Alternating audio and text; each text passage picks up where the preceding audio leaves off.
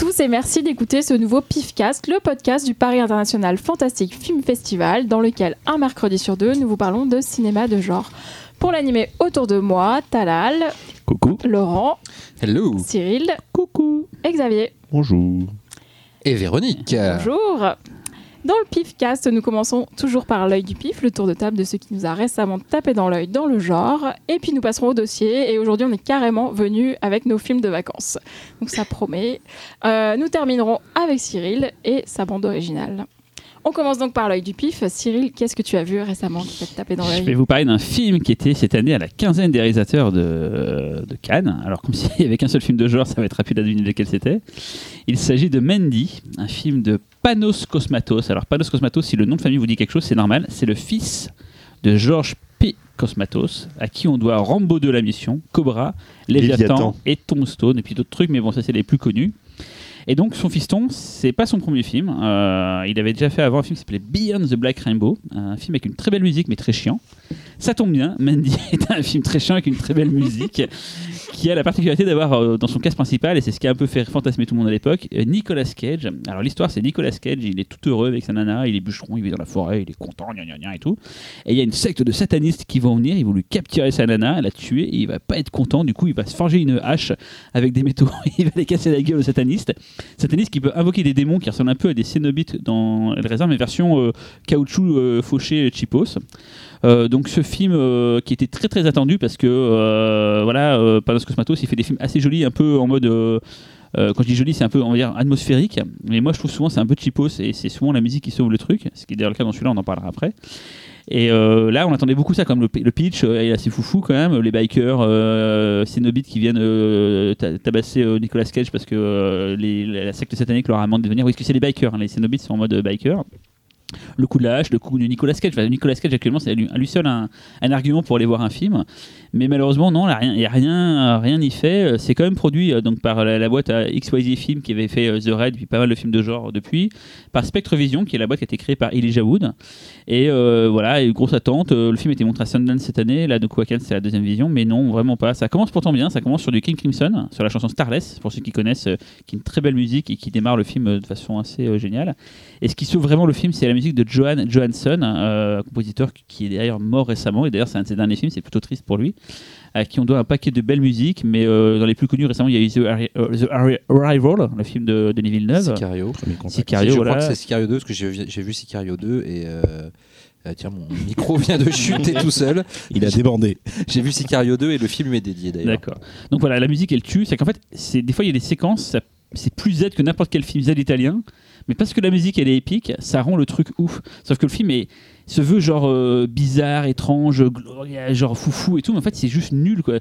Tout le long j'étais là, disais, putain mais qu'est-ce que c'est Z, qu'est-ce que c'est nul? Il y a des gens qui ont l'air d'avoir aimé, bon tant mieux pour eux. Hein. Moi c'est trop self-conscious dans le bizarre en fait. Euh, Tout le long je me suis dit mais mais putain, euh, ça veut trop faire le film, le film badass, le film foufou et tout, mais non. Le seul intérêt, c'est la zik. Alors, on retrouve dans le casting des, des trônes, des trônes qu'on aime bien, genre Bill Duke, que vous connaissez pour Predator ou Commando, Et réalisateur. réalisateur aussi. Richard Drake, on avait vu dans, nous dans Detention, qu'on avait passé au pif, mais aussi dans, dans 31 de Rob Zombie. C'est une tronche de, de cinéma qu'on voit souvent sur de second couteau. Et voilà, donc euh, pff, voilà, c'est c'est un peu triste. Je pense que vous avez sûrement entendu parler du film, peut-être que certains Ouais. l'ont vu, euh, je sais pas. Alors moi, moi je ne l'ai pas vu, mais moi je l'attendais parce que j'ai beaucoup aimé Beyond the Black Rainbow. C'est mieux Beyond the Black Rainbow parce qu'au moins ça, ça se veut plus resserré, peut-être moins. euh, c'est trop. Là, je l'ai déjà dit, j'aime pas dire des mots anglais, mais ça fait trop self-conscious. Ça fait trop. Non, mais je, je, Voilà. je vois. Non, mais après, euh, Et moi, j'aime, moi j'aime beaucoup euh, Beyond the Black Rainbow, mais je suis d'accord pour dire que des fois le mec il se regarde filmer, euh, c'est arty pour être arty. après, moi j'aime bien l'ambiance, j'aime bien les images. Effectivement, la musique a très très bien marché sur bien moi. dans- Ah ouais, euh, mais mais là, c'est pareil, la zik, elle est, elle est vraiment ouf. hein. À des moments, a des séquences, tu te dis, putain, c'est ouf. Mais finalement, quand tu réfléchis, c'est. euh, regardes le truc, c'est vraiment nul.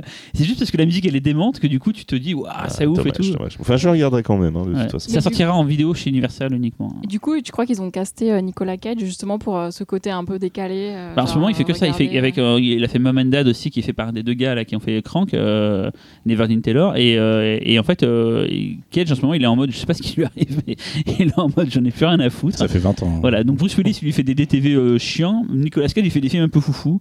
Moi j'aime bien Nicolas Cage, mais vraiment pas en mode en plus second degré. Il est attachant. J- J'aime vraiment bien Nicolas Cage, donc, euh, mais là il y a une séquence, tu le vois en slip. Alors ce que je veux dire, forcément ça va vous donner envie. Tu le vois en slip avec une chemise de bûcheron, en plus genre slip, genre moule burne et tout, en train de faire et tout comme ça et tout.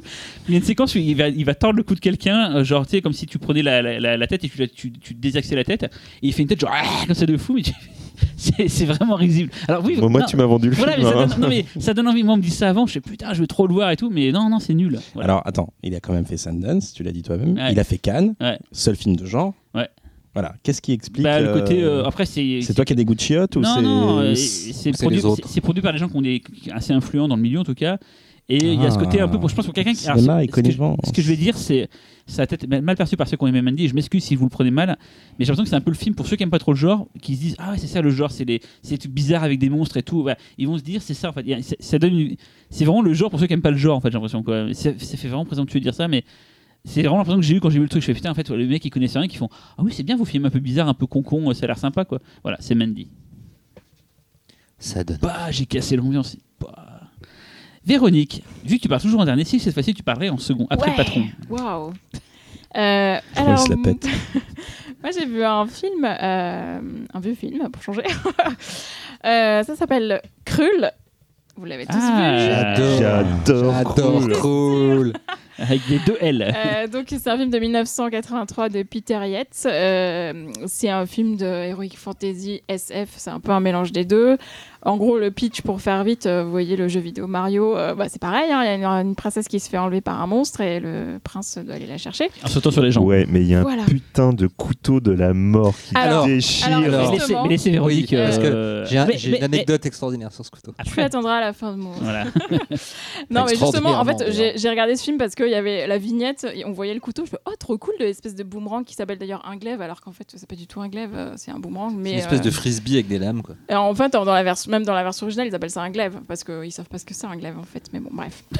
Euh, et ce film, il est sorti euh, la même année que Le Retour du Jedi. Donc, euh, juste pour vous donner un point de comparaison hein, par rapport à ce que je vais dire. Mais bon, Le Retour du Jedi, c'est pas non plus super. mais- Cool, c'est mieux. Euh, en fait, euh, ce Krull, euh, vous l'avez vu récemment ou pas? Parce que Euh, moi, non, moi, ça, Non, ça ça, c'est un ça, je l'ai souvenir pas revu, d'enfance. hein. on Euh, parce que j'ai plus ou moins aimé. Donc alors, Il est repassé sur le cap, c'est ça là ouais, crois, ouais, il, est, semble. il est repassé celui, j'ai vu la vignette, j'ai fait ah.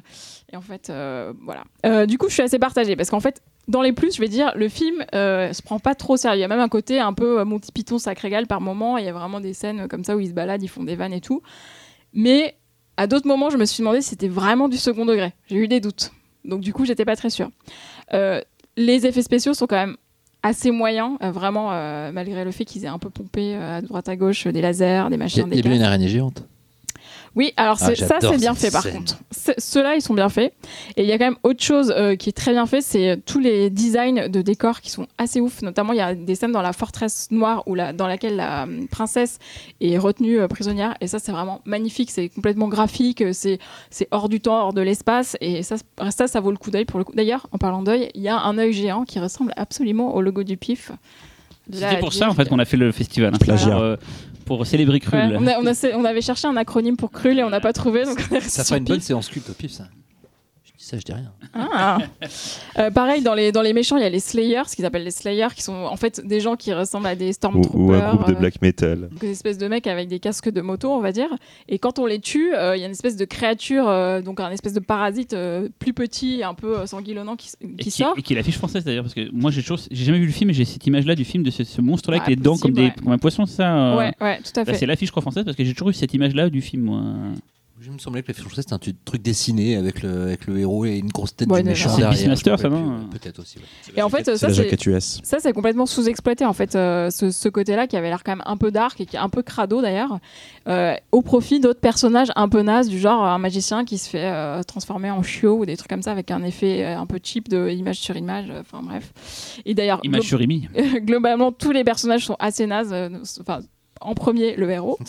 Euh, et alors là, je vais faire ma féministe deux secondes. Il y a genre juste deux, seulement deux personnages féminins qui sont la princesse et une sorcière. Et en plus, elles ont le même prénom. C'est-à-dire qu'ils se sont même pas fait chier à trouver deux prénoms féminins. quoi. Woman, Woman. Mais, mais c'est- tout un truc psychologique. Non, je déconne. Non, non, ouais. Et par contre, Il y a Li- Liam Neeson dans un de ses premiers rôles qui est quand même trop cool à voir, en espèce de rôle de bandit. Et ça, ça fait plaisir de le voir parce qu'il a l'air de bien s'amuser. Il est hyper grand. tue hyper pas encore des albadais, donc Et c'est un des premiers scores, ça c'est pour toi, de Ouais. Cyril, de James Horner. Ah, classe. Enfin, Ah. Horner, c'est pas le. J'aime bien Horner, mais c'est vrai que c'est un peu mec qui se répète un peu tout le temps en fait. Euh, c'est un peu genre, j'ai une seule façon de faire des, films, des musiques et bon, bref. Ouais, mais alors quand il est fait bien. Non, non, mais c'est bien, c'est bien, mais c'est vrai que c'est un peu le. Il est un peu appétitif, Horner. C'est le mec qui sélectionne les musiques à la fin du pif. hein, Et c'était quoi ton anecdote sur le. J'aime bien Horner en plus, mais Alors- c'est un peu répétitif. Euh, J'ai donc toujours, euh, dans ma jeunesse, euh, fantasmé sur le glaive. Et un jour à Gérardmer, alors pour ceux qui connaissent bien la ville de Gérardmer, il y, a- il y a une rue avec des boutiques, euh, et notamment à côté d'une pizzeria, le San Remo, il y a une C'est hyper boutique. précis, c'est hyper Il y a- une boutique qui vend des. c'était une Oui, anecdote. t'étais là. Putain, Il y a une boutique qui vend des genre des petits elfes euh, en. en- Elle est horrible. D'ailleurs, maintenant, à chaque fois qu'on y va, la boutique est fermée pendant le festival. Genre, je sais pas, c'est les sous de vendre festivalier. Bref, à cette époque-là, elle était ouverte et je vois en vitrine le glaive pour 15 boules. Et je l'ai acheté.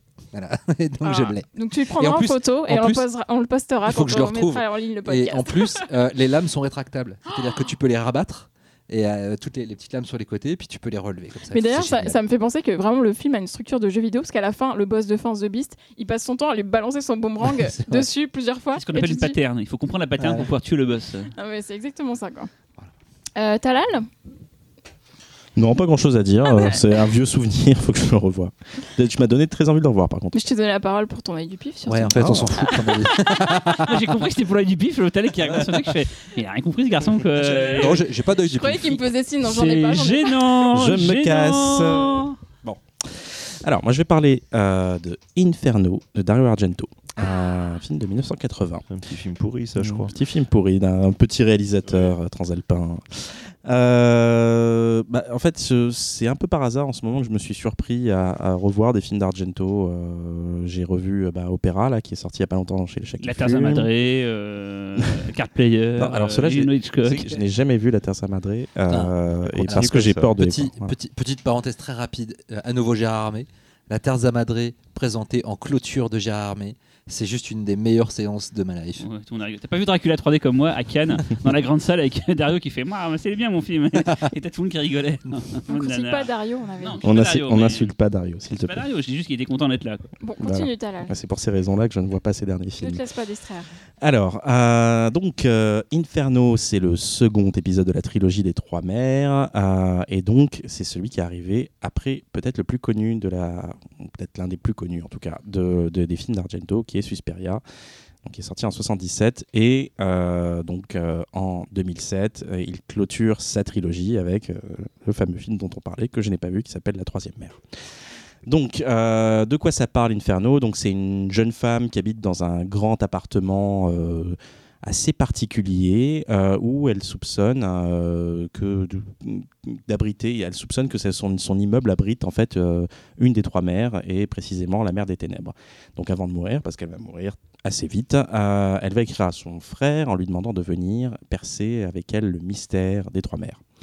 Donc, c'est c'est un des rares films à proprement parler euh, fantastique d'Argento, parce que bon, on peut toujours discuter de phénoména, mais, euh, mais celui-là est vraiment très particulier. Euh, on, le rapproche forcément tout le temps à, à Suspiria parce que bah, voilà, il arrive après, après un chef-d'œuvre. Et d'ailleurs, c'est pas, je pense que bah, clairement, il fait des références à Suspiria. Il y a beaucoup de séquences, on va dire, miroirs, mais qu'il parvient toujours à contourner. Et euh, et il va, il va encore plus loin en fait par rapport à Suspiria euh, dans son délire mythologique. Euh, ces- trois mères en fait là pour le coup, ayant conscience de, de- de ce qu'il a entre les mains, il va commencer à créer une mythologie et jusqu'à même ouvrir son, allant jusqu'à même ouvrir son film en fait là-dessus avec une voix off un peu ténébreuse qui va raconter la légende des trois mères.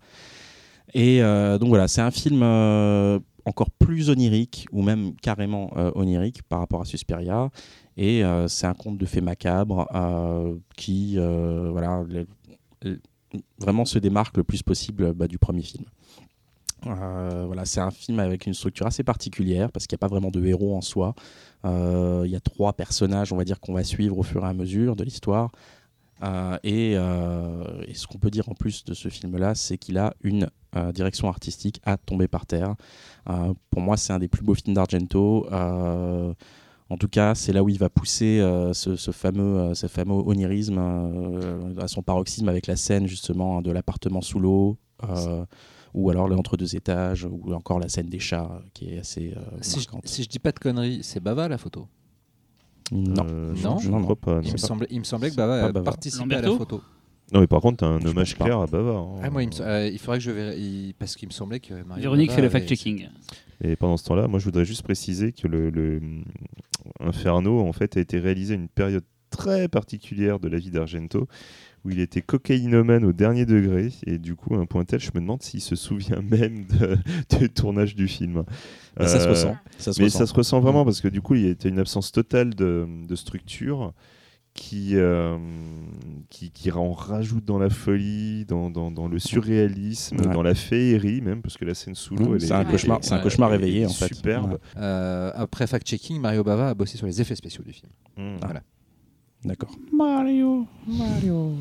Donc voilà, bah, Inferno, euh, film assez unique euh, bah, dans, la, dans la filmographie d'Argento. euh, Moi, je, je me rappelle avoir été assez euh, fasciné par le film. Alors, le, le- ce, que- ce dont tu parlais, le fait qu'il y ait trois personnages différents, et je trouve qu'on s'attache vraiment à aucun. Et, et moi, je, je regarde le film, j'ai vraiment vécu le film de façon extérieure. C'est-à-dire, j'arrêtais pas de constater à quel point c'était ouf en termes cinématographiques, euh, en termes d'ambiance, pas mal aussi, mais juste, je suis resté extérieur au film. Faudrait que je le revoie. Mais, Bah, euh, le revoir avec de la drogue d'ailleurs. Je pense que ça marche Je ne encore mieux. drogue Tu te mets, tu te mets dans l'état de drogue la peau du réalisateur. Comme dit Laurent, il y a ce côté, il y a ce côté virtuose, mais pas forcément émotion en fait euh, dans le film. Mais moi, enfin, j'adore aussi. hein, je- c'est un- Tu vois, Sus-. Suspiria, même si le personnage de, de, de Suzy Bagnon n'est pas euh, extraordinaire, tu t'attaches à elle, tu la suis parce que elle, euh, elle, est, elle, elle est, elle est le vecteur. C'est à travers ses yeux que tu découvres.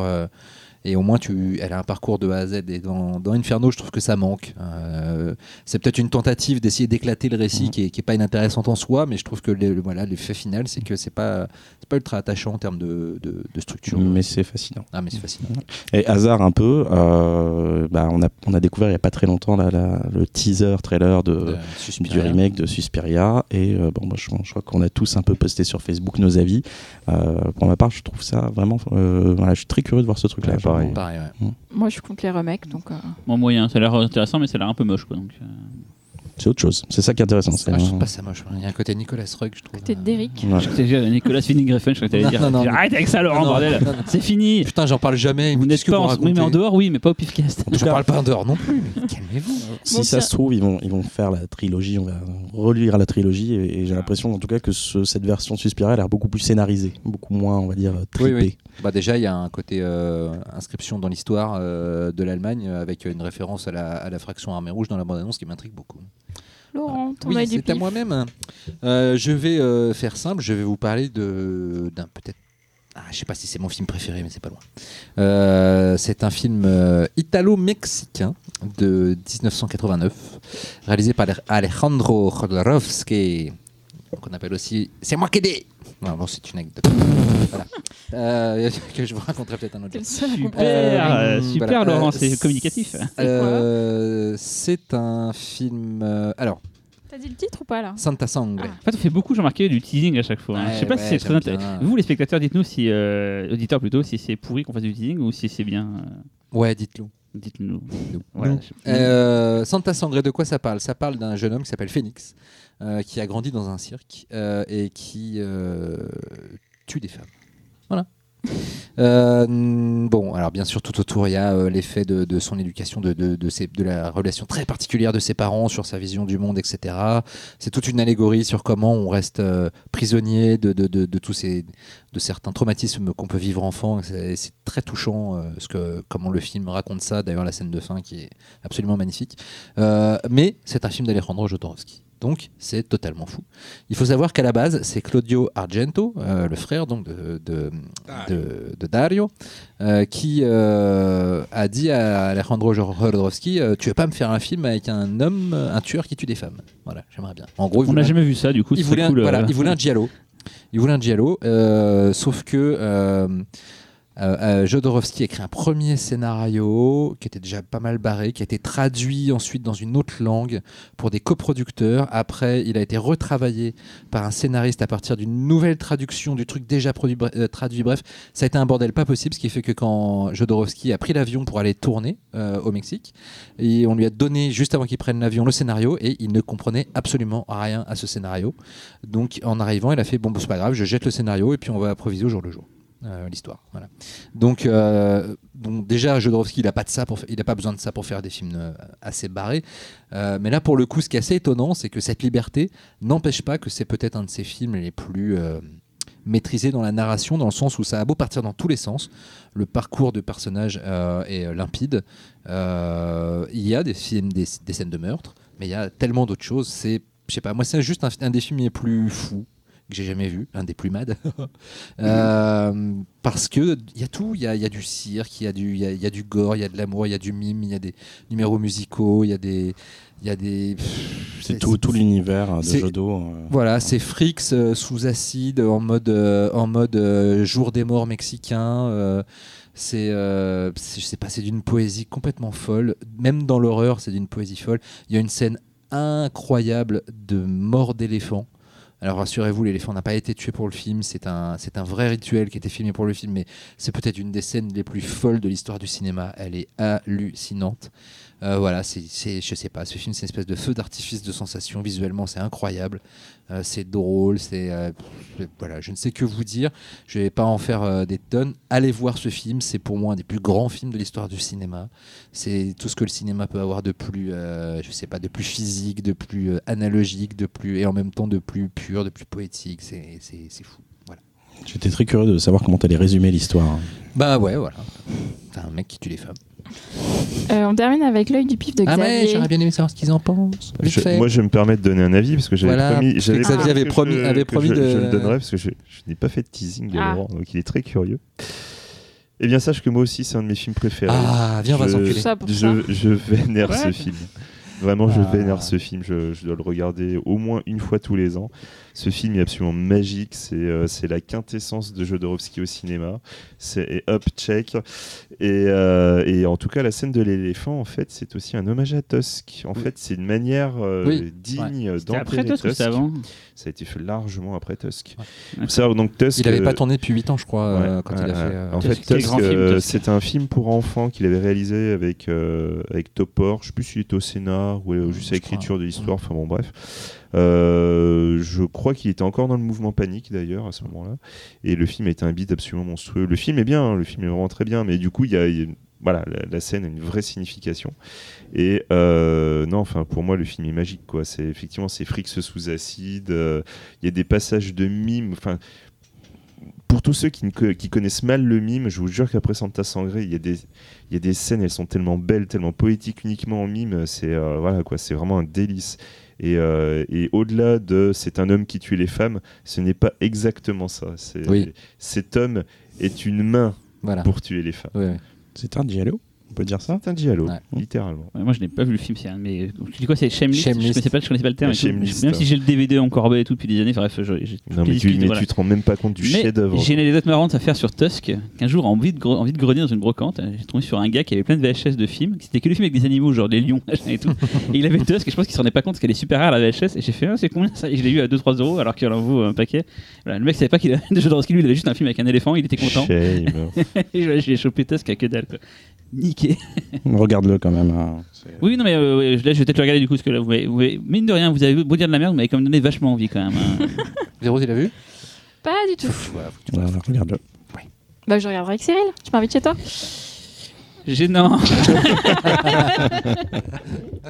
Bon, vas-y, Xavier, ton œil du pif. Alors, moi, mon œil du pif, euh, moi, je vais vous parler d'une série télé. Ah, mais ils font chier. euh, Netflix, j'ai une ça, vidéo, une série Non, non, télé, non, mais euh, un en- avion papier. Non, c'est Non, bon. non, en fait, il s'agit d'une série euh, AMC euh, que effectivement on peut voir sur Netflix, mais aussi sur, euh, enfin, je crois, elle doit être à peu près sur toutes les plateformes, quoi. Et vous en avez sûrement entendu parler. De toute façon, il s'agit de The Terror. The Ah non, elle n'est pas sur Netflix, elle est sur Amazon en France. Amazon Euh, Prime. Amazon ah, Prime. exact, en France, oui, elle est sur Amazon. Arrivé d'ailleurs sans crier gare, comme tous les trucs d'Amazon, c'est-à-dire qu'ils balancent des trucs de ouf et ils disent même pas que c'est Je peux dire qu'en ce moment, j'en entends parler, moi, au boulot. J'imagine. En plus, sur Amazon, là, il y, a- il y a la série de Sonotion. aussi. C'est notion, ouais. Et puis il y a celle de Refun qui débarque bientôt. Mais ah, t'as vu Ah, Je voilà. parle jamais de Et Refun voilà. Mais, euh, Mais je parle jamais de on se Refun recentre. Oui, Donc The Terror, il s'agit d'une série euh, AMC euh, créée par David Kajganich et Sue Hug. Bon, bref, voilà. Peu importe. Attends, t'as imprimé toute cette feuille pour juste dire le nom du réalisateur a imprimé genre là, le botin là, juste pour, te- pour citer le nom du réalisateur. D'après un roman de. D'après Dan un roman de Simmons. Dan Simmons, euh, qui est euh, d'ailleurs un de mes auteurs de, de SF préférés. Tout à fait. Monsieur un, un bon Hyperion, faf, euh, un bon faf, mais un putain d'auteur. On s'en fout. Le mec, il a écrit Hyperion, il a clair. écrit Échiquier du Mal. Rien que pour L'échiquier ça, du mal. voilà. Quand, Fait- quand va-t-on adapter l'échiquier du mal, Ah, bordel ça. Bah, Après-demain, apparemment. Et en tout cas, je, pense que The Terror euh, aura donné un petit coup de fouet, parce que The Terror, en fait, c'est actuellement une des meilleures séries que j'ai pu voir cette année. Au niveau de l'écriture, c'est juste incroyable. Ça fait, mais putain, ça fait tellement plaisir de voir une série écrite. Quoi. Tous les acteurs sont parfaits. Donc le pitch de base est basé sur un fait réel, où en fait on suit euh, deux bateaux, l'Erebus et euh, le Terror, qui vont essayer de, de- de traverser euh, l'Arctique pour trouver un passage qui pourrait faciliter, faciliter euh, les échanges commerciaux. L'article de la mort. Ça se passe à la fin du 19e, c'est ça? Ça se passe à la fin du 19e et euh, le mot d'ordre à la base est c'est possiblement une mission suicidaire. Évidemment, ils vont essayer de trouver le passage qu'ils ne vont pas trouver. Les bateaux vont se faire encercler par les glaces et ils vont essayer de trouver des moyens de s'en sortir. Malheureusement, Malheureusement. Par-dessus, il s'avère qu'il y a quelque chose qui rôde dans la glace. Euh, voilà. Enfin, en tout cas, la série est une série en 10 épisodes. C'est une série qui n'amènera pas de saison 2. C'est Une mini-série. Voilà, c'est une véritable mini-série euh, que je vous conseille, mais vraiment énormément. Quoi. Il- je veux pas trop vous en parler parce qu'il faut vraiment se découvrir euh, toute cette histoire au fur et à mesure. Le rythme est un petit peu lent, je préfère prévenir. C'était déjà le cas Pour du les, bouquin. pour les Cyril. Ouais, C'était déjà le cas du bouquin. J'adore le bouquin, mais le, bouquin. le bouquin avait des petits mais, mais ouais. tout est parfaitement écrit, c'est, ça arrive vraiment petit à petit tout, mais il y a rien à acheter quoi, il y a vraiment rien à acheter. C'est 10 épisodes, il y a, y a- t'as rien à dégraisser, tout Qu'est-ce que est c'est là. beau, visuellement. Putain, c'est- mais il y a tellement de trucs dedans. C'est- Et ce casting le casting est ouf, le, le visuel est ouf. La police d'écriture et du est géniale. Quoi. Non, non, mais vraiment, je vous jure, regardez The Terror, Mm. c'est, vraiment c'est un une coup de cœur cette. L'ambiance, elle est incroyable. Merci pour cette reco, Xavier. On passe au dossier. Notre dossier du jour sent bon la crème solaire et l'espadrille. Nous avons sélectionné des films qui nous évoquent instantanément les vacances et qui font tous une escale par l'horreur ou le fantastique, bien évidemment. On commence par un petit voyage dans une station balnéaire, il me semble, Laurent. Tout à fait. Même si j'ai hésité par un petit voyage par un lac, le temps d'un sketch que j'avais quand même envie de, de citer. Euh, ça s'appelle Le Radeau, c'est dans Creepshow 2, c'est tiré de- d'une nouvelle de Stephen King. Euh, si vous ne l'avez pas vu, courez dessus. euh, Sachant qu'il faut, se taper dessus. le, il faut se taper faut- il Show faut- 2. voilà. Non, mais vous regardez juste le sketch. C'est le hein. deuxième sketch. hein. Le Voilà, premier, c'est c'est le deuxième l'Indien. sketch. Non, c'est le autostoppeur, je crois, le premier. Non, ou- non l'autostopper c'est le troisième Ouais, et le premier c'est l'Indien. Ils sont l'Indien. pas nuls non plus, mais le deuxième il est tellement au-dessus.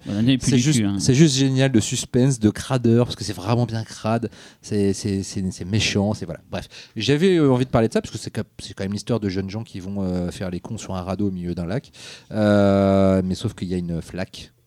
Voilà, c'est tout, une flaque bizarre. Euh, mais finalement, j'ai préféré vous parler euh, de. Je, je- je suis peut-être, j'ai peut-être le film le plus classique de la Ah, sélection. ça, c'est c'est le quand on parle des. Il y a eu un de Mad d'ailleurs classique. des- Voilà, exactement. Euh, Les Dents de la Mer, Jaws de Steven Spielberg. Je, fais, je dis bien Spielberg. Euh, sorti en 76 en France euh, et en 75 aux États-Unis. Euh, Est-ce que je vous fais l'affront de vous raconter l'histoire Petite station balnéaire sans histoire, sauf que grand requin blanc qui vient établir son territoire de, de, chasse pile poil à cet endroit-là et qui se met à bouffer des gens. Le film a. Il, a, il a mis sur pied un archétype de ce genre de film avec les notables locaux qui ne veulent pas euh, entraver l'économie de leur euh, microcosme, de leur ville ou de leur, euh, je sais pas, de, tous les films de monstres comme ça ont, eu ces personnages et qui vont donc aller à l'encontre de ce que la raison devrait leur dicter en, laissant se faire je ne sais quel événement public qui va faire que le monstre va venir un peu bouffer tout le monde. Sauf que la plupart des films qui ont repris ce- ce schéma euh, ont fait que quand l'événement se passe, vraiment, c'est le, climax du film. Là, déjà, euh, Spielberg, euh, enfin le scénario, parce que c'est pas Spiel- Spielberg a écrit une version du scénario après la version du, romancier Peter Benchley dont est tiré le film. Enfin, le film est tiré de son roman. Euh, Benchley avait écrit une première version du scénario qui était plutôt pas mal, mais euh, Spielberg a lui-même écrit sa propre version euh, et certaines de ses idées sont restées. Euh, et Carl Gottlieb ensuite, qui joue d'ailleurs un petit, un petit rôle dans le film, rôle du, du- patron du journal local, a ensuite pas mal peaufiné les dialogues et apparemment a aussi guidé tout ce qui était improvisation sur le tournage, parce qu'il y a eu un peu d'improvisation. Euh, John Milius, euh, non crédité pour le fameux euh, monologue qui rappelle, qui, parle de l'incident de l'USS Indianapolis.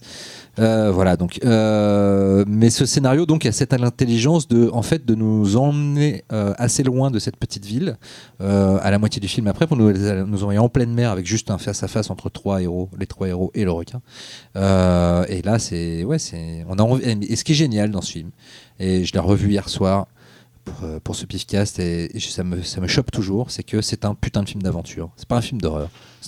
C'est horrifique, ça fait flipper, mais c'est un putain de film d'aventure grâce notamment à la musique de John Williams. C'est-à-dire que quand ces mecs prennent le bateau pour aller se friter contre une espèce de machine à tuer terrifiante, t'as envie d'y aller parce que putain, ça a l'air cool, ça va être l'aventure. C'est et euh, bon, ils en chient un petit peu finalement.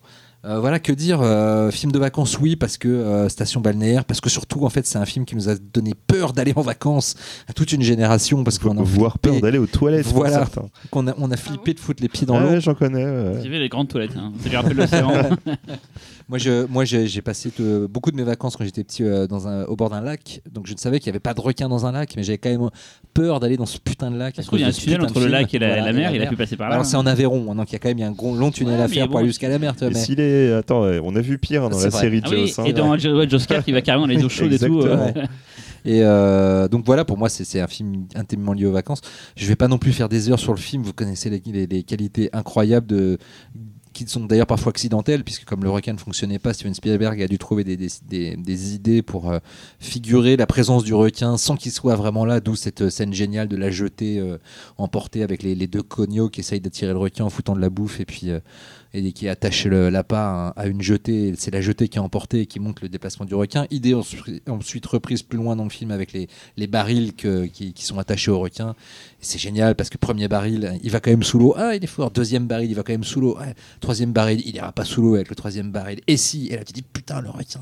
Et en fait, moi, c'est grâce à ce film que j'ai découvert le pouvoir de la suggestion. En fait, Ouais. C'est quand le, le, le, le- le baril revient à la surface, je dis putain, Ouais. j'étais gamin, je dis mais je flippais, je dis putain, c'est balèze, Mm. on voit pas le requin et j'ai super peur. Et en fait, c'est pour n'importe quel réalisateur, c'est l'art de, ouais, de la suggestion. De, de- de- de- on fait rentrer une idée et on la ressort quand il faut. Et Ouais, l'être humain fait le, fait le travail de son côté pour comprendre euh, une ellipse, on appelle ça. non, mais bon, là, c'est, et c'est vraiment le film qui m'a marqué pour ça sur le côté, l'art de la suggestion. Quoi. Avec très peu, c'est Alien aussi fait ça. Oui. Avec très peu, on peut faire très peur. Ça sert à rien de montrer finalement. Euh, Et, euh, et puis pour l'anecdote, euh, il y a un truc très rigolo, c'est qu'il y a de très rares plans de vrais requins dans le film qui ont été tournés par deux spécialistes de plongée sous-marine euh, euh, en Australie. Euh, et le truc, c'est qu'il fallait pour que le requin ait l'air aussi grand que le requin du scénario. Eux, ils avaient des requins de 4, 5 4,5 mètres à peu près. Et il, fallait, et c'était pour la scène où la cage est dans l'eau, où normalement le personnage de, de Dreyfus est dans la cage. Et du coup, pour lui donner la, taille qui est censée être, c'est une petite cage, un petit bateau et un petit et un nain Il y a un petit Dreyfus. dans la cage en fait et donc ils ont fait ils, ils ont engagé alors Spielberg en plus raconte dans le making of c'est très drôle c'est qu'il est euh, il fait donc des, un casting de, de gens de petite taille et puis il y a un mec qui arrive verticalité contrariée. en- ensanglanté et fait qu'est-ce que vous fait, ah bah, j'arrive devant le studio j'ai eu un accident de voiture et tout mais je, suis parti de la scène euh, de l'accident parce que je veux pas rater ce, casting et tout euh, euh, je le veux absolument et Spielberg. Non mais allez allez-y allez-y euh, réglez le truc avec la police. Euh, tout je vous engage parce que vous êtes trop en galère et tout et vous me faites vous me faites un peu de la peine. Donc le mec a eu le rôle grâce à son accident. Et là il envoie le mec en Australie pour le foutre dans une cage avec des requins de 4,5 mètres. Le mec il fait un mètre Font dans une cage, c'est horrible, pauvre. C'est Et T'as n'importe des images de making of, où tu t'as des images de making of, tu vois ce pauvre mec qui, qui vont foutre dans la cage avec les requins, c'est assez horrible. Mais euh, non, mais ce qui est très drôle surtout, c'est que les, les plans sont du coup assez impressionnants. Mais sauf que la cage est vide à ce moment-là, et c'est un accident total, c'est-à-dire que ils n'arrivaient pas à avoir le plan qu'ils voulaient impressionnant d'un requin qui s'énerve sur la cage et tout. Et en fait, un jour, c'était pas prévu, la cage était dans l'eau, le- l'acteur était pas dedans. Il y avait des requins qui passaient, il y en a un assez gros, donc 4,5 mètres qui passe, et qui s'est pris le, la- le- le- le museau dans un fil. Et en fait, ça l'a énervé. Il arrivait, il se Moi, ça débattait, arrive, il ça arrivait m'arrive pas tout le temps, moi, ça m'énerve voilà. quand ça m'arrive. Et- et- et Putain de du- fil et tout. ouais. Et du coup, ils ont, ils, sont, ils ont vu ça, ils ont dit ah, on, sh- on shoot, donc ils ont eu ce plan mais avec la cage vide. Donc dans le scénario, ils ont dû le réécrire. À un moment donné, le personnage de Dreyfus s'é- s'échappe de la cage et va se cacher au fond de l'eau. Et c'est pour ça en fait. Ah, Pourquoi les accidents euh, donnent des trucs plus voilà. intéressants euh, Voilà, donc c'était une petite anecdote euh, rigolote. Euh, j'ai Une anecdote toute con à sortir sur le film, c'est c'est vraiment mon monsieur anecdote, mais j'ai vu le film gamin en VHS, c'est-à-dire euh, décalé par rapport à une- l'actualité de ce qui pouvait se passer sur Terre en fait. Chez mes grands-parents, et je regarde le film, ça m'a vachement impressionné. Et le soir, les infos, et en Italie, un mec s'est fait vraiment bouffer par un requin en fait. D'accord. Et ça m'a vraiment marqué le, le mélange entre la réalité et la fiction, ça m'a fait un choc. J'étais vraiment tout petit, j'ai fait putain, euh, c'est pas pour déconner quoi. Et je peux dire qu'après, quand j'allais à la mer, je me faisais bien être à couette. quoi. Alors, j'ai d'autres j'ai eu ma petite anecdote. On a tous notre- peut-être notre petite anecdote sur Jaws d'ailleurs parce que c'est un film qui est tellement important. Euh, je l'ai vu avec mes parents, j'étais tout petit, passé à la télé et ma mère me cachait les yeux dès que le requin arrivait. Et putain, j'étais tellement vénère parce que j'ai rien vu de tout ce qui je voyais Alors, pas si le requin. Je voyais, je voyais, je voyais pas, j'ai pas vu le gore, j'ai pas vu, j'ai pas vu de sang. Putain, j'étais tellement énervé. Tu as des mecs fa- à la plage en fait. Voilà, et, et que j'ai j'ai fantasmé en fait toute cette scène après. Et quand il était passé à la- euh, le truc, du coup, j'en ai parlé. mais J'avais le droit de le voir, mais pas mes potes. Et j'en aurais parlé, mais je voulais pas leur dire que j'avais pas vu les scènes gore. Alors je les inventais. J'inventais des trucs dégueulasses et tout qui sont même Et pas après, dans monsieur est devenu journaliste et tout. Alors, Quand vous lisez les articles de. Laurent Duroche, je pensais que peut-être il raconte de la merde parce que ses parents lui ont bloqué les yeux. Voilà. Donc j'imagine que pour vous, c'est aussi une. euh, Oui, bah, de toute Hein façon, exactement. Moi, je, voilà, moi, je, je renvoie au podcast euh, précédent sur Spielberg euh, pour euh, tous les menus détails euh, sur Jaws et à quel point le, le film est, est vraiment un miracle euh, qui n'aurait pas dû avoir lieu. quoi. Et finalement, comme, euh, comme les aventures de l'Arche perdue, on n'a pas fait mieux en fait euh, après en film de, bestiole dans l'eau. ah si c'est la la référence. mer c'est pas 3. pareil, quoi. Et Ouais, moi, mais Les Dents de la Mer 3, c'est un autre chef-d'œuvre. hein. J'ai une anecdote pas intéressante puisque c'est la mode euh, en ce moment. Oh. Euh, Je pense que je pense que j'ai appris à nager grâce à grâce aux dents de la mer puisqu'en fait. T'as vu un requin Bah non mais en fait. Quand tu ne vois pas ce qui se passe, tu te fais plein d'imagination avec euh, ce qu'il y a sous l'eau. Du coup, euh, j'ai pris un masque et en fait, avec le masque, euh, étant trop occupé à observer tout ce qui se passait en dessous, euh, j'ai appris à nager comme C'est ça. rigolo, oui. non, c'est pas mal. Ouais, c'est pas mal. Merci euh, Cyril de faire comme si c'était c'est intéressant. vrai. 13, 13 sur 20 en anecdote. Ah, moi j'aime bien. Moi, j'aime Non, bien. moi, je trouvais ça plus que intéressant que celle de j'imagine- Cyril. je l'imagine petite avec son tuba et son masque, en fait, c'est rigolo. quoi. Euh, alors pour ma part, je vais vous emmener au Mexique. Puisque j'ai choisi. Ah, merci. faire. Je voulais vous le demander, vous l'avez fait naturellement. Euh, donc c'est les ruines de Carter, Carter Smith, un film de 2008. Euh, bon alors rapidement Carter Smith, on peut dire qu'il a absolument rien fait d'autre Il a quasiment. fait un- Jimmy Mark is dead. Et voilà, tout à fait. Voilà. Qui est sorti il y a 4 ans. Ouais. Bon, vite fait quoi. Euh, de quoi ça parle? C'est un groupe d'amis qui glandent au bord euh, de la piscine euh, de leur hôtel au Mexique. Euh, on comprend que c'est la fin des vacances euh, et qu'ils ont pas, que, enfin, leurs vacances, elles n'ont pas été beaucoup plus productives que ce qu'ils sont en train de faire là, c'est-à-dire glander autour de la piscine. Ils sympathisent avec un Allemand qui s'inquiète. Erreur. Grosse erreur. gros- qui s'appelle Mathias et qui s'inquiète parce que son frère est parti voir des ruines et qui et qu'il l'a pas revu depuis et en fait il leur propose de partir en excursion pour euh, voir ce temple qui se trouve en dehors des cartes et des sentiers battus donc euh, du coup ils se disent ah super on va faire un truc Euh, ils y vont avec euh, un grec aussi Euh, Pas le sandwich, hein, l'habitant de la- du pays. hein. Kebab. Et en fait, arrivé sur place, donc euh, après avoir une petite, une petite rando un peu, euh, on sait pas trop où on va, mais on, on y va, euh, ils se font vraiment agresser par les indigènes, donc des espèces d'Indiens qui sont là. Euh, ils comprennent pas exactement ce qu'ils veulent, et en fait, à, partir du moment où ils vont abattre de sang-froid le grec, qui était vraiment là que pour se faire buter, on va pas se mentir, euh, ils vont grimper sur la pyramide et euh, ils vont plus pouvoir en redescendre parce qu'en fait, les villageois font le pied de grue tout autour de la, de la pyramide et Mais il n'ose pas monter. ils installent un campement vraiment pour les empêcher de descendre de cette, cette pyramide. Du coup, ils se retrouvent bloqués au sommet de la pyramide. Ils ont très peu d'eau et de nourriture. Il y a le campement du frère de Mathias qui est encore là. Je fais très mal l'accent allemand, désolé. Euh, et, euh, mais par contre, personne n'est là. Et à partir du moment où ils vont entendre une sonnerie de téléphone dans le puits qui est au sommet euh, de la pyramide, ils vont se dire qu'ils ont peut-être l'espoir de s'en sortir. Donc du coup, je vais pas spoiler ce qui se passe après parce que c'est vraiment dommage. Ah bah si, je pense qu'il faut, quand même dire sais ce, pas, euh, ce qui se passe. C'est Moi, je- surnaturel. Voilà, Bah oui. C'est vraiment un. Oui, c'est vrai. Non, mais il y a c'est vraiment quand un même le moteur du truc, faut Ouais, le c'est dire. pas un slasher c'est vraiment un truc fantastique. Effectivement, t'as raison, Talal, il faut peut-être le Bah préciser. oui, oui. Euh, et c'est vraiment inédit, enfin, je trouve euh, comme euh, dispositif. Donc c'est pour ça que je trouve ça un peu dommage, de- si jamais les gens l'ont pas vu, de le spoiler. Et en fait, ce que j'aime bien dans ce film, c'est que euh, les scènes d'exposition euh, du début, justement, un peu côté vacances et tout, sont hyper bien faites. Ça met dans l'ambiance, euh, ils vont boire des coups, ils jouent aux cartes, etc. Machin. Ça met de, manière assez simple en place la, la relation entre les personnages, qu'on croit dans un premier temps assez stéréotypée, avec la blonde un peu sexy, euh, l'intello, nanan et tout. Euh, et finalement, euh, tous ces clichés-là ils sont un peu rabattus assez rapidement dès qu'ils sont dans une situation un peu difficile. Et ça évite complètement au film de tomber dans un espèce de cliché de série B. En fait, euh, enfin, ça, a tous les attributs d'une série B, mais je trouve que ça n'en est pas une en fait. Il y a vraiment un climat de paranoïa, qui s'installe entre eux, et c'est quand même très très gore. Euh, je sais pas si- méchant, putain. Ouais, c'est vraiment très très gore. Et alors, il paraît qu'il y a une version unrated. Je pense que c'est celle-là qu'on a vue en France, mais je j'ai pas réussi à trouver Alors, l'info. en fait, c'est très simple. La, la version Ah. unrated a une autre fin. Alors. J'en- j'en parlerai à la fin, voilà, donc je mais- t'expliquerai après, mais suivant ce que tu auras vu dans la fin, tu sauras. Ouais, les ah, dans la voiture. Non. non, mais il est en train de spoiler la fin. lui. Oui. Oui, d'accord. Oui, j'ai un- oui, voilà. J'ai Oui. mimé, mais. euh, Bah, alors, ouais. je pense qu'effectivement, en France, on a vu cette version-là, mais a priori, elle n'est pas sortie partout comme ça. Mais c'est très très gore en tout cas. Euh, voilà, pour ceux qui aiment ça. Super photo de Darius Konji. Magnifique photo. C'est bien Ah, lui, c'est- hein, il me semble. C'est Konji, la photo Ouais, c'est Konji la photo. Vérifiez euh, fact-checking euh, Véro, mais je crois que c'est. tout de suite. Je crois que c'est Konji la Qu'est-ce qu'il fout photo. là-dedans? Oui, c'est lui.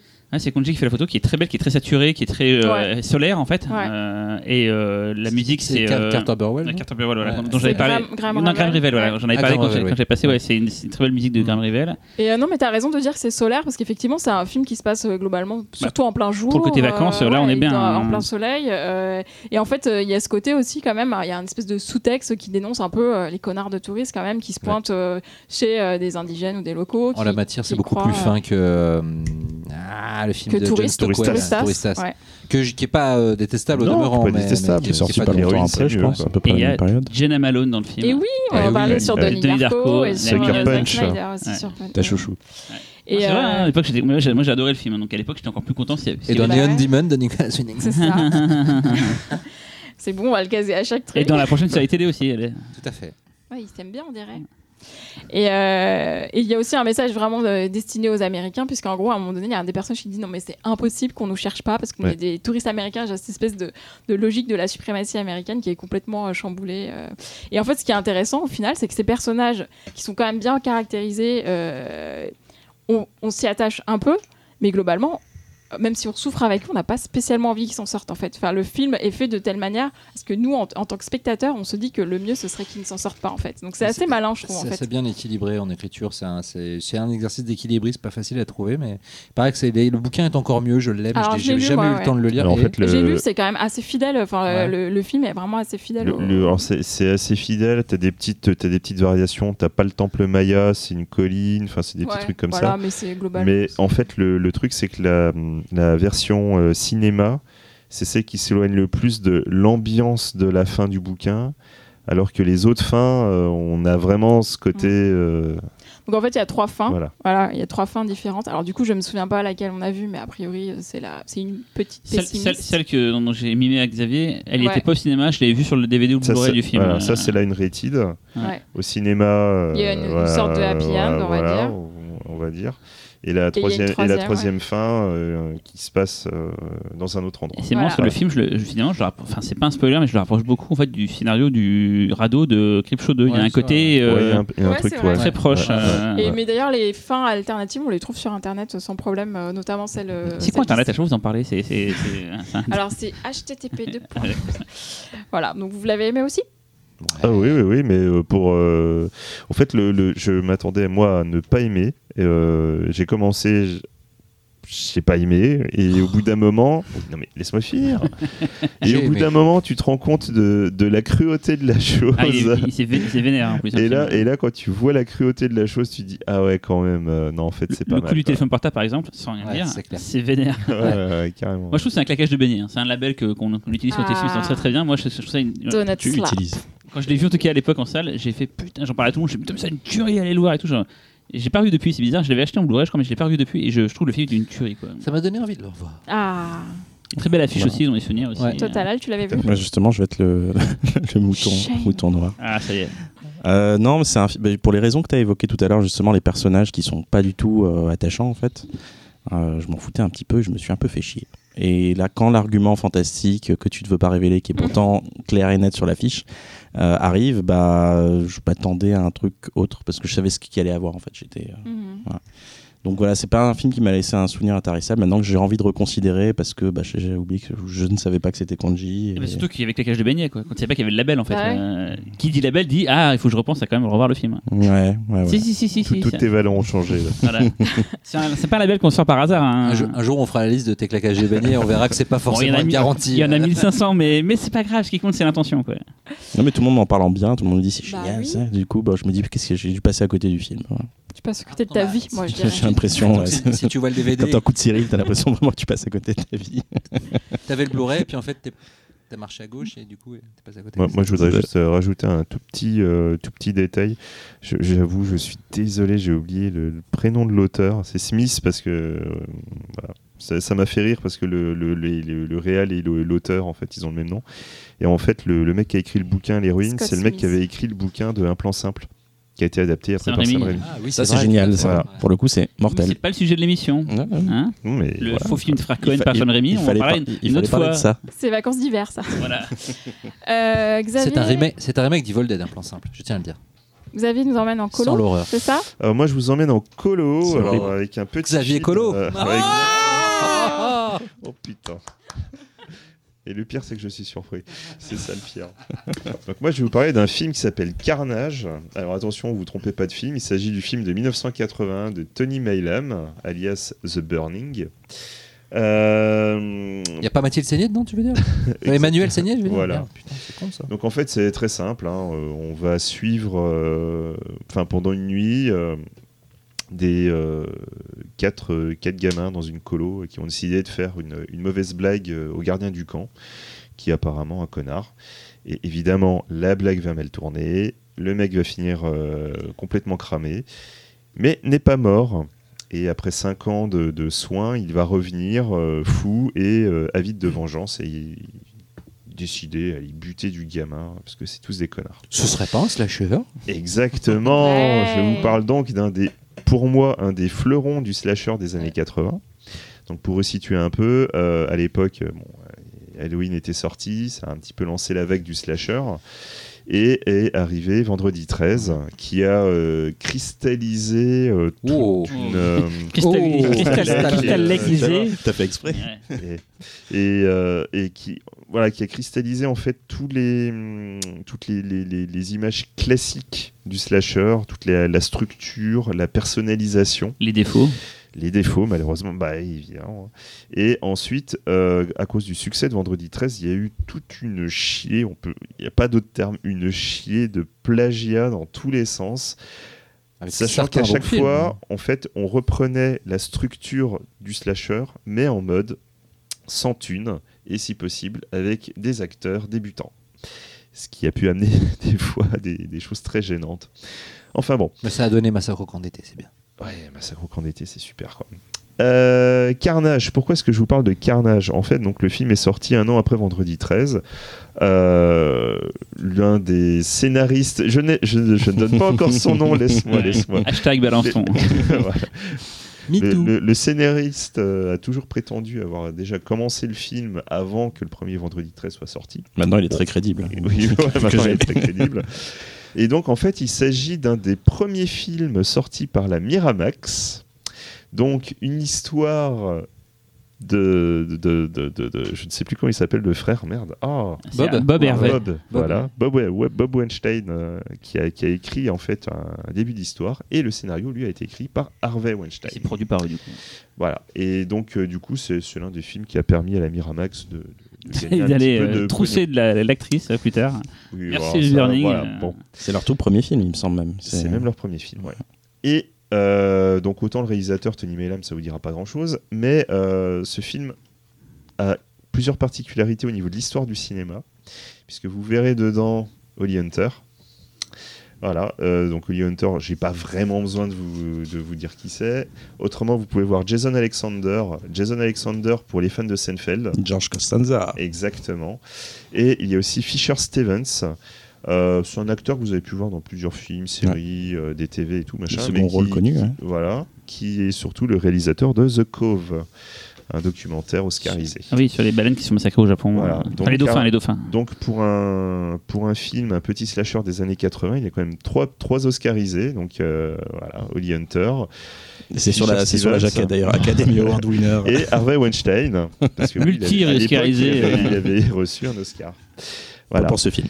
Et au montage, ça c'est le petit détail qui tue, Jack Shoulder, Ah oui, Voilà, ça sur le générique. futur ouais. réalisateur de Hidden, Yeah. Voilà, ça claque.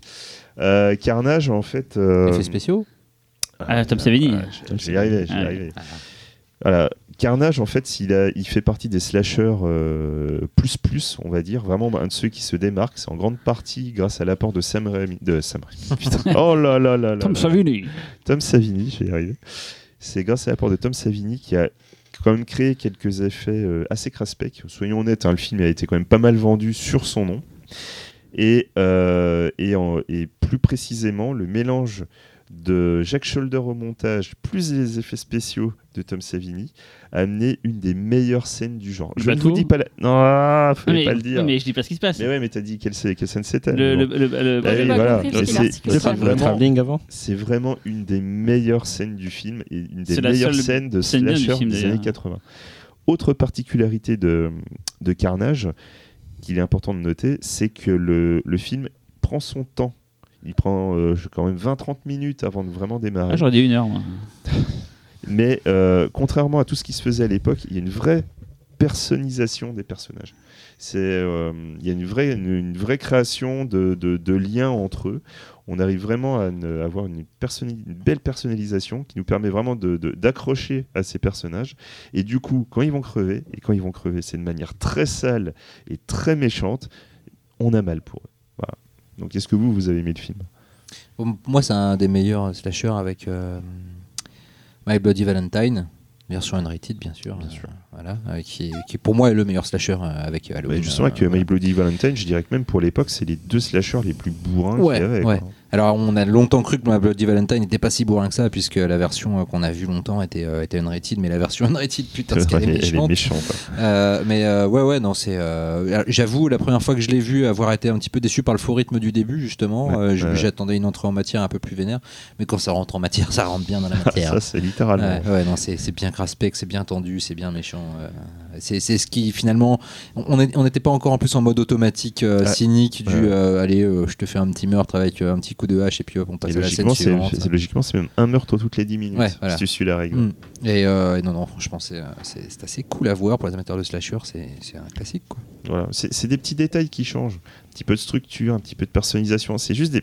Voilà, Mais à la fin, ça donne vraiment un petit truc vraiment sympa. Quoi. Moi, c'est un film que j'ai longtemps fan- fantasmé. Du coup, j'ai pu voir en fait euh, cette semaine pour préparer le podcast. Et j'ai été un peu déçu parce qu'effectivement, ça met un temps fou à démarrer. Alors, il met un meurtre au début histoire de dire regardez, il y a quand même des meurtres qui vont arriver. Il n'a aucun pas. lien avec euh, pourquoi il va buter une, une pute. euh. Oui, voilà, c'est juste pour, qu'il y ait quelque chose au début. La, la euh, pute, c'est la beauté du geste. Oui, c'est juste. non, sinon que- non, sinon le body count, il serait. C'était la phrase de... la soirée. La pute, c'est la beauté du Voilà, geste. Ah, Harvey euh, Weinstein. séquence dont je ne vais pas reparler, mais cette séquence finalement, tout le body count, il se fait quasiment tout là. En fait, il y a un côté. Ouais. euh, il y en a beaucoup d'un coup, en fait, c'est un peu frustrant. Et en fait, quand j'ai vu le film, donc, j'étais un peu déçu par rapport à l'attente que j'en avais. J'ai longtemps fantasmé ce film-là. Je retiens certaines scènes, comme les scènes avec le soleil où, où le mec en Ouais. con- et tout. C'est plutôt sympa avec le- le- les sécateurs. Il tue tout le monde d'ailleurs avec, avec un sécateur, ce qui est assez rare dans les slash- slashers. Souvent, il y a un- on change d'outil en fait, ou de, il y a une sorte de, de- on réfléchit à des trucs, à des différents. voilà. Et là, c'est quand même bête, bête et méchant, c'est un sécateur tout le long. Pourquoi un sécateur Et en fait, surtout, j'ai pensé à un autre film qu'on avait passé dans une soirée euh, pif, une nuit du slasher. Ça fait penser un peu à The Prowler. Ouais, The Prowler, Mais je préfère The Prowler qui, je trouve, est, est encore plus vénère et plus, euh, plus méchant dans, le, dans les meurtres, en fait. euh. Ah, moi j'ai une préférence pour Carnage quand même. Ouais, Mais moi mais- j'aime bien The Prowler mais les aussi. deux, je les- hein, je mais, les ai- euh, L'écriture de The Prowler ouais, est bien ouais. flippant. Voilà, en fait, je les ai mis, Ouais. j'ai j'ai mis les deux vraiment en, en parallèle dans ma esprit. C'est- Tiens, je me suis dit, c'est une sorte de The Prowler, mais autant The Prowler il est nocturne, autant celui-là il est diurne. Enfin, je me suis dit, Ouais. c'est une sorte de. Ils vont, ils vont marcher ensemble, quoi. Voilà. J'apprécie pas du tout ce genre de blague, euh, Laurent, ça ne se fait pas, quoi. Et vous alors, euh, enfin, Véro Bah, Bah, moi, j'ai pas vu.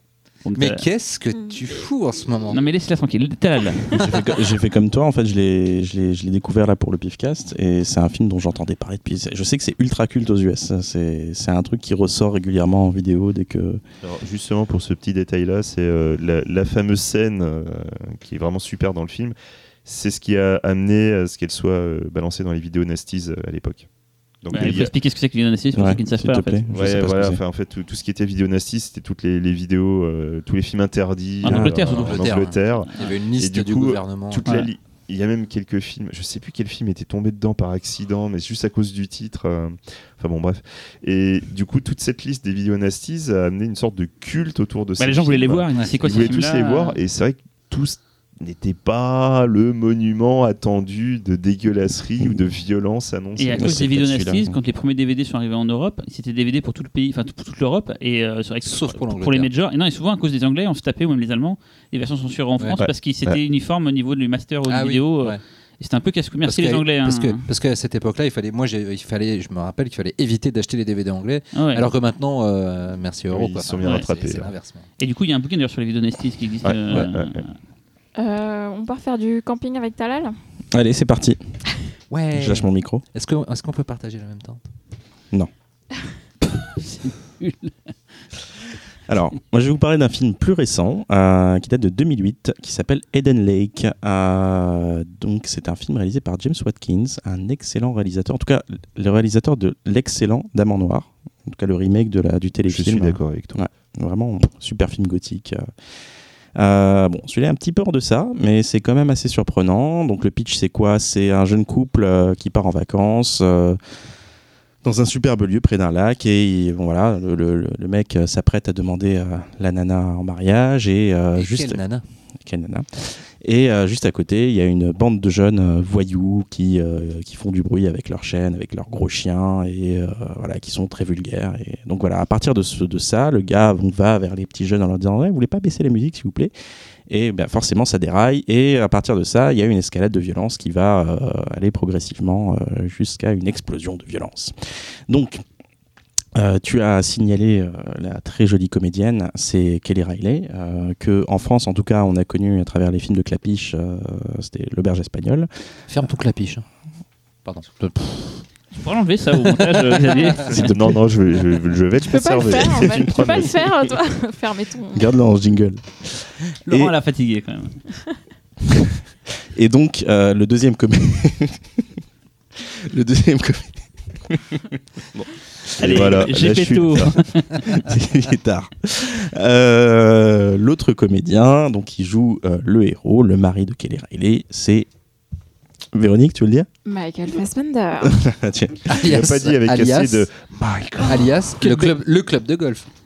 C'est quoi Vous connaissez pas cette blague bah, J'ai très vite fait. Quand il a joué dans, quand il a joué Dans dans, Shame, quand il a joué dans Shame, il est tout nu. On voit qu'il est plutôt bien équipé. Et sur la scène des Oscars, je crois que c'est Georges Clooney qui est monté, qui a dit euh, ce qui est bien pour Michael Fassbender, c'est qu'il n'a pas besoin d'emmener de club de golf pour jouer au golf. Voilà. C'est tout. Ok. Bon. Continue là-dessus. ferme ton clapiche, Laurent, ferme ton clapiche. Excusez-moi. Alors, j'en étais où Michael Fassbender. voilà. comédiens. Comédien. Michael Fassbender. C'est quand tu parles du pneu là, vas-y, allez, le pneu.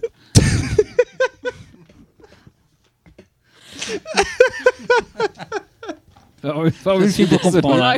Faut avoir le film pour comprendre. voilà, on l'a perdu. Est. On a coupé ça. Non, non, regarde, regarde. Jamais. Surtout que c'est un film, surtout que c'est un film tellement pas drôle, Eden Lake, Ah ouais. tellement pas drôle. Le pneu, le pneu. Toi, c'est du signe, tu dis pneu. Mais tu dis quoi, toi Pneu. Mais non, tout le monde dit pneu. Non, je dis pneu, moi aussi. Ah, les nuls, ils disent pneu. Bref. Donc c'est un survival dans la forêt euh, qui euh, reprend un peu cette mode euh, des années 2000, on va dire. On avait pas mal de survival euh, qui sortaient à la chaîne, sauf que celui-là avait une particularité. Déjà la première, c'est que c'était un film anglais. Et, euh, et donc comme beaucoup de films anglais, en fait, euh, ben, surtout les, les- les films, on va dire, de genre euh, des 15 dernières années, euh, il y a un contexte, un fond euh, social euh, très très présent. Et, justement, c'est... Euh, les, ces, ces auteurs, réalisateurs anglais n'ont pas peur d'a- d'attaquer frontalement le sujet. À tel point que bah, justement ces gamins assez insupportables font vrai. C'est vraiment des, c'est pas juste des méchants caricaturaux. T'as l'impression qu'ils sortent tout droit d'un film de Ken Loach. Euh, et euh, et c'est ça qui est fort, c'est que le film va dans une forme de cruauté euh, crescendo. qui me faisait penser, ça, ça peut sortir à peu près la même année, on en avait parlé la dernière fois au- à, à The Strangers, où les personnages, euh, déjà les héros sont très bien incarnés et les méchants euh, tu vois, sont incroyablement détestables. En fait, t'as envie que ces mômes euh, crèvent Mais- et que le héros s'en sorte absolument. Même si à la fin du film, il y a un, une espèce de- voilà, un petit truc qui fait que. Alors justement, j'a- j'allais en venir. euh, c'est aussi ça qui me dérange en fait. Euh, autant je suis, j'ai envie que ces, mecs se fassent taper, autant la fin euh, me laisse, m'a laissé un peu penaud dans le sens où je me suis dit mais c'est, quoi ce film réac en fait? Pour- juste pour donner un petit détail, c'est voilà, le, le couple de Fassbender, c'est tu- c'est des bourgeois. Ouais. Et effectivement, comme tu disais, les gamins sortent d'un film de Ken Loach, donc on a vraiment la bourgeoisie versus le prolétariat. C'est un C'est film de ça. Bruno Et- Dumont, on dirait. Et du coup, ça. ça. amène malheureusement quelques petites dérives Ouais. euh, gênantes. Et très, et très assumé en fait. parce Oui, que- mais oui, oui, assumé, oui. C'est la dernière maison sur la gauche à l'envers. Ouais, un peu, ouais. Complètement. ouais, À droite, ouais, du coup. Voilà. voilà. Et C'est jusqu'à la première euh, maison sur la droite. C'est c'est difficile de, de parler de ça sans, sans spoiler, euh, mais, mais ouais, voilà, la façon dont sont présentés, on va dire, les ouvriers, la classe ouvrière, en tout cas dans le film, hein, tu vois, ils ont l'air tous d'être des gros beaufs euh, qui partent tous dans, dans, dans, Mais- dans leur jardin. Mais euh, après, il y a aussi du coup une réflexion. contrôlent pas sur- leurs gamins. et- Mais il y a juste, voilà, il y a aussi justement une réflexion, c'est à partir du moment où, où- où tu laisses un enfant euh, dans un environnement euh, euh, propice Oui, oui, oui. et où tu le contrôles pas et où tu lui donnes pas les bonnes bases, il va pas forcément. euh, C'est juste que le film, le, ton fi- fils, le, quoi. fi- Voilà. le film est radical. Le film est radical. Il ne met pas vraiment d'eau dans son vin. Non, ils clair. sont tous euh, partie prenante, même les plus sympathiques entre guillemets. Parce que je prends même, j'en mets même des guillemets. Et euh, mais de toute façon, le film ne fait pas dans la subtilité. Dès le départ, en fait, et ça m'a plus frappé en le revoyant là dernièrement. Dès le départ, la première scène, c'est euh, Kelly Riley, euh, institutrice euh, avec des enfants et euh, et que dès qu'ils arrivent dans le village, bah, tu vois tout de suite, tu as des, des, t'as des gros signaux qui te disent attention, il va se passer ça, et ça loupe pas. Après, le film est, est- est vraiment super bien foutu. C'est d'une efficacité euh, monstrueuse. Très bien réalisé et surtout très bien joué, en fait. Ouais. C'est- surtout ça. Kelly Riley, tu, en fait, la nana est tellement gentille, attachante, t'as envie de lui faire des câlins, t'as pas envie qu'il lui arrive quelque chose. Quoi. On a Donc, toujours euh, envie de faire des câlins toujours envie de câlins. Mais Donc, surtout, c'est euh, c'est- un, de mes souvenirs de Projo les plus. Waouh, tu sors Ouais, la salle, t'es. Ouh, Ouais, je vais, je ouais, vais, je un coup là, je vais, je me détendre parce que qu'est-ce c'est- que c'est méchant. Et c'est vrai que cette fin, elle... mais en même temps, elle, elle participe du truc. S'il n'y avait pas cette fin, Ouais, le film ouais, serait pas aussi Je marquant. suis d'accord. Il resterait pas autant en tête parce que du coup, tu te dis mais quoi, j'ai vu, est-ce que je viens de voir un putain de film réac Est-ce Mm. que je viens de voir, est-ce que le film est vraiment en train de me dire que les pauvres, en tout cas le prolétariat, c'est quand même des gros connards beaufs C'est marrant, j'écoutais un. Oui, non, dans le, pas, dans le. DVD, j'écoutais un, un making of de donc euh, des interviews du, du réalisateur donc et, et il racontait un peu comment comment cette, cette idée lui est venue. Il était en train de lire un bouquin euh, en attendant son métro ou quelque chose comme ça. Et puis d'un coup, il y a des jeunes qui passent, qui lui qui, qui le bousculent, qui le font, qui le renversent son bouquin et puis il sait pas, il va y aller, il va il va leur provoquer et puis il se dit bon après un bout de, après, après tout à quoi bon? Et à partir de ça, il a créé ce film là Attends, mais ça, justement ça arrive pour tous les euh, jours, ça. Le mec, il fait un scénario, ah, j'ai j'ai pris du pain le matin. Les, il y les avait- jeunes, les Il y avait des miettes et tout. Je suis là, je vais faire un film sur un film, les tout. étaient particulièrement vulgaires. Quel C'est intéressant. Là, quelques temps après, il y a un autre film sur euh, justement des gamins un peu un peu tueurs. C'était Citadel, je crois, qui est sorti Ouais. que j'ai vu que j'ai vu au pif. Et c'est pas beaucoup Mm. mieux, voire Ah. pire. Ouais, dans, et dans Oh, le même- oh, oh, oh, oh, oh. Ah, tu parles de la notion des pauvres et tout, euh, ou le film? Euh, c'est pareil, non, aussi, mais la cité. en euh, termes sociaux, c'est encore pire. Citadel, euh, enfin voilà, ça mérite Ouais. même pas Mm. qu'on en parle. Ouais, mais Citadel, c'est un peu plus métaphorique. Enfin, c'est moins euh, réaliste Oui, en fait. Plus euh, euh, Cronenberg assumé Ouais. en plus. Ouais, enfin, en même Ouais. temps, c'est C'est encore moins fin que. Non, puis c'est encore plus réac. Ah, ça Putain.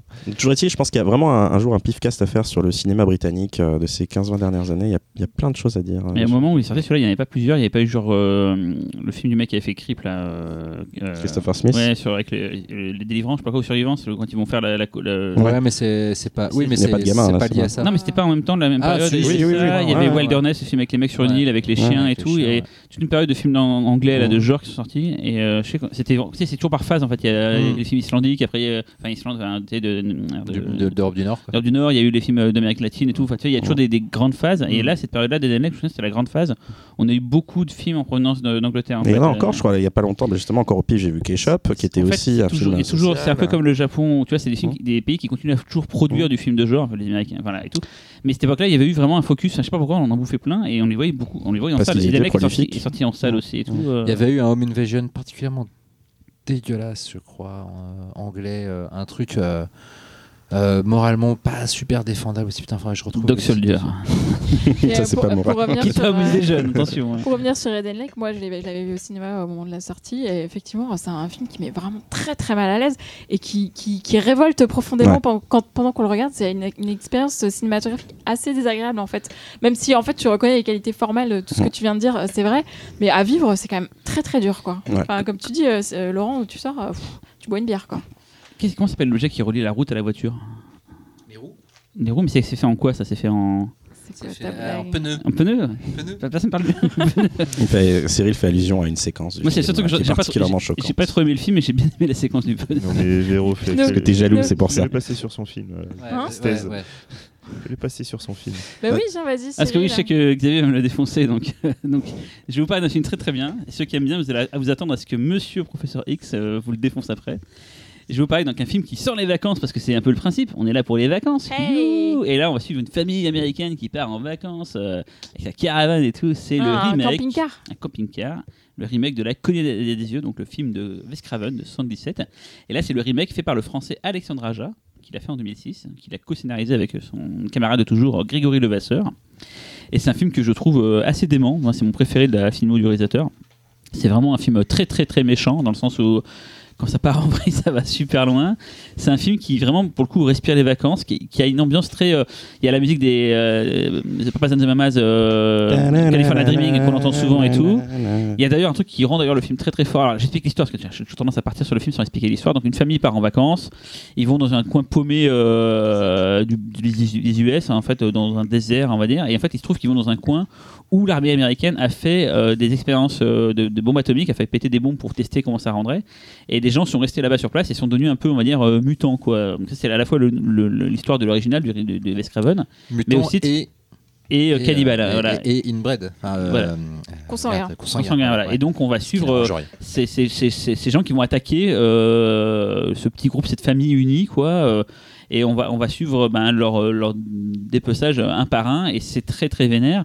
Un truc qui, que je trouve très fort dans le film, euh, mi- mis à part tout l'aspect visuel, qui le film est très réussi, un très beau scope, une très belle photo et tout, c'est qu'il y a un, des musiciens que j'aime beaucoup qui s'appelle Tom and Dandy, en fait, qui ont fait un très beau travail sur le son, sur le film, à la fois sur la musique, mais aussi sur le son. Il y a des, une sorte de. De, de, de- de corne de bruit comme ça qui apparaît la- L'alarme. voilà, putain, comme une alarme quand ça. euh, ça va partir en vrille, cette alarme qui démarre et ça fait un peu comme un train fantôme. Tu sais que oula, quand il y a ça, ça démarre, ça va, ça va chier.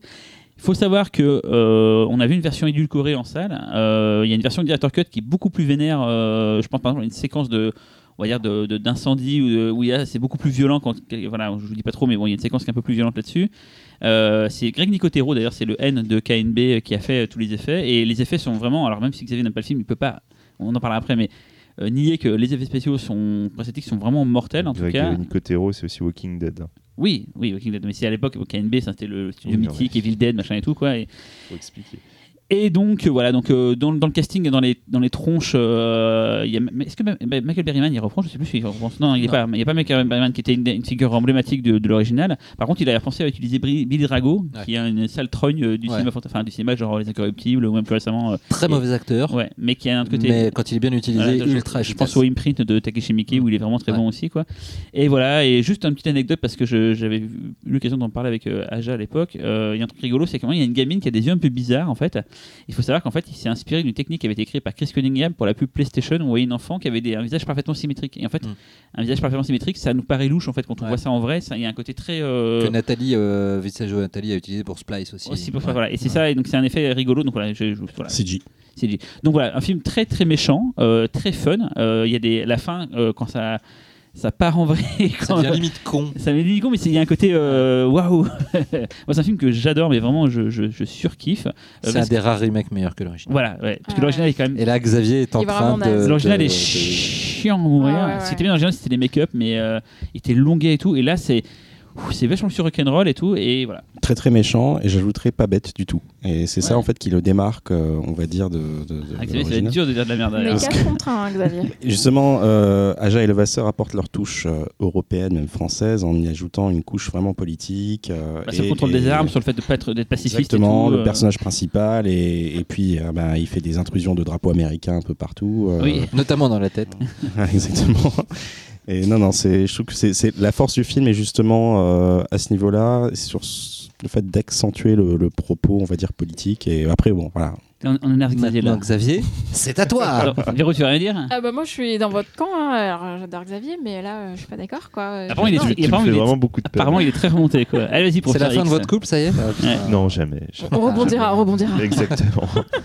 Dusty. Euh, non, mais en même temps, je vais pas être trop trop virulent dessus parce Oh, que mais c'est- je t'ai en monté la fait- pression là, du coup, faut que tu fasses un peu. Ouais, mais le problème, c'est que, et tu le sais très bien, c'est une discussion que j'ai déjà eue énormément de fois euh, avec un, un ami en commun. Qui Laurent, de- pour ne pas le citer. Voilà, Laurent. Laurent qui, qui a essayé de. Vraiment, qui a essayé de me faire voir le film plusieurs fois. C'est lui qui m'a emmené le voir au Cinoche. J'ai détesté. Euh, quand il est sorti en DVD, il m'a dit Non, il faut que tu le revois, faut que tu le revois, faut que tu le revois. Je fais Bon, ok, je suis peut-être passé à côté, je l'ai revu. J'ai toujours détesté. Et on a encore eu la discussion, je sais plus quoi, peut-être 5 ans après, je sais plus. Et il me fait Non, mais je crois que t'es passé à côté, revois-le. Tu l'as Bon, revu alors, pour Pifcast ou pas? Non, non, il y a un moment, faut arrêter quoi. Euh, je sais pas, je préfère me, me- me gratter les burnes avec des orties quoi. Oh. Vraiment, faut arrêter les Putain, moi, conneries. j'ai moi, j'ai vu. ton- Allez, on y va, moi, j'ai vu- les orties Alors, juste là. Moi j'ai vu ton Pinocchio de 2h15. Hein. T'aurais pu regarder à nouveau Non, la eh, c'est bon, je, eh, je l'ai vu trois fois la colline à des yeux. Si je vous dis que j'aime pas, c'est juste qu'il n'y a plus rien à faire. Quoi. Non C'est- mais pourquoi? Dis-nous pourquoi. Pourquoi? Parce que pour moi, le film est con. Le film est con, euh, c'est de la facilité. Pour moi, c'est- enfin, tout ce que je vois là-dedans, c'est de la facilité. C'est je suis français, donc qu'est-ce qui va justifier le fait que je sois un français? Ah bah attends, faut que je fasse de l'anti-américanisme. Alors du coup, je prends la, la liste de tous les trucs anti-américains à faire. Ah bah tiens, je vais tout vous faire. Voilà, pop, pop, pop, pop, pop. Anti-républicain, on va dire. C'est Oui, pas, enfin, après, c'est- pas. C'est c'est juste, mais enfin pour moi, c'est voilà, c'est enfoncer les portes ouvertes. Je Pour peux me en permettre, fait, il, a, il a le mérite de, de justement, de, de- contrairement à tous ses, tous ses collègues qui sont, euh, qui, sont, qui sont partis s'exiler aux États-Unis ou faire un, un film ou deux, c'est le seul qui a, on va dire, laissé une petite Ouais, trace. Pour moi, voilà, et c'est un autre film qui est vachement apprécié. Une trace de pour, pneu. Pour moi, en fait, euh, La colline à des yeux, c'est c'est l'équi- l'équivalent survival de Lord of War. Voilà. Lord of War, c'est un film pour te dire, eh, tu sais quoi Mais c'est génial l'heure de foire. C'est mal. Mais il est nul. Je en suis fait. d'accord avec Voilà. toi. Non, le non. film est super bien shooté, joué, etc. Mais juste, mais pourquoi voilà, tu fais Oui, mais, oui, mais il faut pour le moi, dire. pour non, moi, War, à ça des tue. yeux, c'est c'est à peu près pareil. Et contrairement à vous tous, moi, je préfère la version Wes Craven. Tu préfères- je suis sûr que je préfère le 2 avec le, le flashback Non, des mais chiens. eh, eh, j'ai bossé à Neo, mec. Nous, on l'a sorti, mec. La moitié du film, c'est comme, c'est comme un flashback d'un chien. C'est magique. Alors que la, la suite du remake, elle est, elle est, elle est vraiment débile, mais elle est très très très très zen. violente. Elle est très très gore et, Ouais. Et très con, sale. Il y a de la merde et. Il y a un côté très ouais, crade. très Et surtout, la le générique de fin du 2, du, de la suite du Aucun remake. souvenir du film. C'est une chanson de euh, FM Metal. Ils avancent Ah ouais. Euh, Écoute la BO, elle est mortelle euh. cette chanson. Exactement. Enfin voilà, enfin, je n'ai même pas envie de perdre du temps à parler de la colline des yeux. Eh ben, ça tombe Voilà. bien. Moi, moi, je préfère l'original, je le trouve plus fin. euh, voilà, moi, je préfère la psychologie du premier. Pour moi, ça me touche plus que de voir juste ça. euh, voilà quoi. Pour moi, c'est Mhm. naze.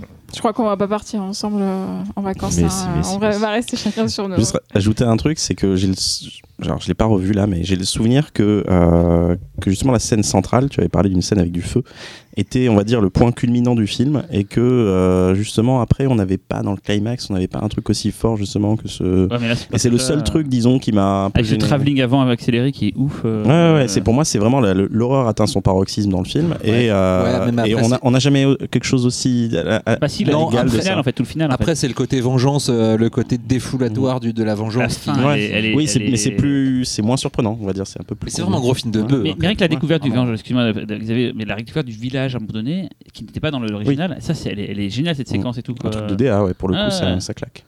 Et pour anecdote, j'ai- je, je suis, euh, quand je, je tournais mon premier film, on, est, on a tourné à Ouarzazate, donc au Maroc, et on a, on a, on a, on a retrouvé dans- déjà plein de vestiges du film, euh, justement les, là, les, euh, comment on appelle les, les- Les mannequins. les mannequins là, Ouais. justement de, de- de cette scène donc, qui étaient stockés un peu n'importe comment, un peu laissés à l'abandon. Et on a, on a même tourné une, une scène de mirage dans un des, des rochers en fait qu'ils ont été, qui a été utilisé pour, euh, bah, pour euh, la colline à des yeux. Voilà, la anecdote. Cette anecdote était vraiment intéressante Oui, pour le coup. Bah oui, mais il est euh, réalisateur. moi je pars en vacances. euh, Il est réalisateur, forcément. euh, attends, Ah. J'ai appris à nager. Euh, allez, on termine en musique avec Cyril.